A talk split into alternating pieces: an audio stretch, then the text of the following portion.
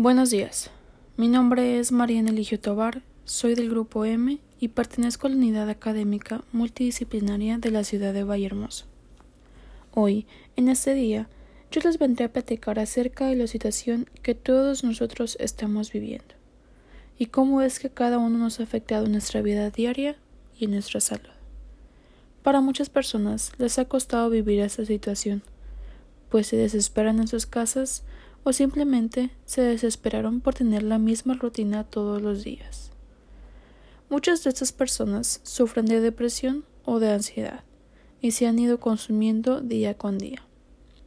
También hay personas que están muy asustadas por esta enfermedad y que les llega a afectar de alguna mala manera. A nosotros como estudiantes nos ha afectado nuestra salud y en nuestra vida social. Vivimos detrás de una pantalla tomando nuestras clases por las mañanas y las tardes haciendo los trabajos que nos encargan nuestros maestros.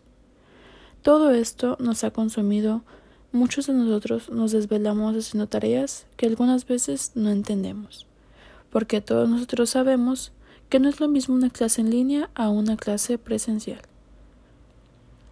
Como conclusión, puedo decir que todos deberíamos estar agradecidos por tener a nuestra familia completa las personas deberían seguir tomando sus medidas de precaución y evitar salir lo menos posible.